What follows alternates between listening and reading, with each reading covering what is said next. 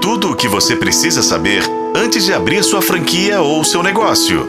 Negócio e franquia. O apocalipse do varejo chegou ao Brasil? Para quem não está familiarizado com a expressão, ela fala sobre o fenômeno dos Estados Unidos, que começou na década de 2010 com o fechamento de uma enorme quantidade de lojas físicas. No país, grandes empresas como Walmart e Starbucks fecharam as portas e várias filiais em grandes centros urbanos recentemente. Por lá, as razões variam entre o excesso de lojas, o crescimento do e-commerce, aluguéis caros para os varejistas, preocupações com a segurança pública, entre outras coisas.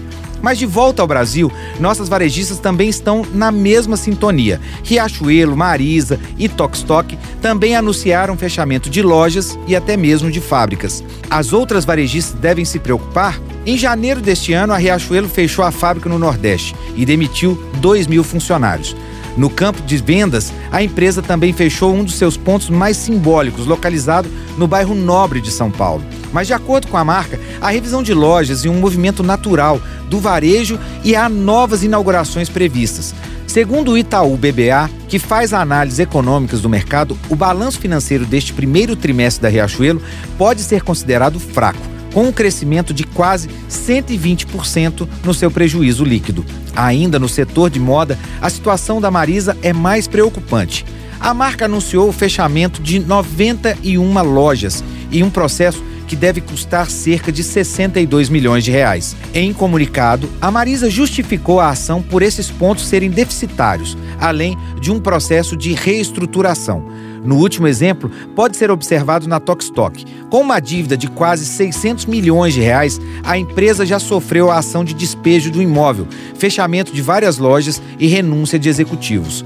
No caso da varejista, que é uma mega loja com oferta de diferentes tipos de produtos, a situação pode estar relacionada com a mudança de comportamento dos clientes são mais assertivos desejam agilizar o processo de compra de produtos, buscam o e-commerce e podem contar com atendimento no WhatsApp e outras formas de relacionamento que não envolvam tirar parte do dia para se locomover até uma loja física.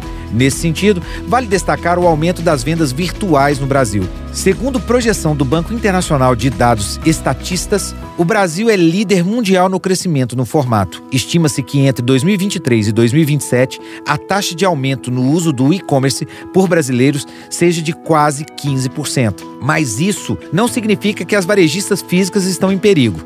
No primeiro trimestre deste ano, as vendas de shoppings aumentaram cerca de 7%, superando os níveis pré-pandemia. O levantamento foi feito pela Associação Brasileira de Shopping Center. Em resumo, apocalipse do varejo não chegou ao Brasil, mas chegará às empresas que não souberem se adaptar às tendências de comportamento dos consumidores. E digo mais: empresas que estão deixando de lado a inovação tecnológica com o olhar a curto prazo poderá sofrer num futuro muito breve. É importante ressaltar que o brasileiro vem de uma cultura do olho no olho, gosta de pegar, conversar e mostrar.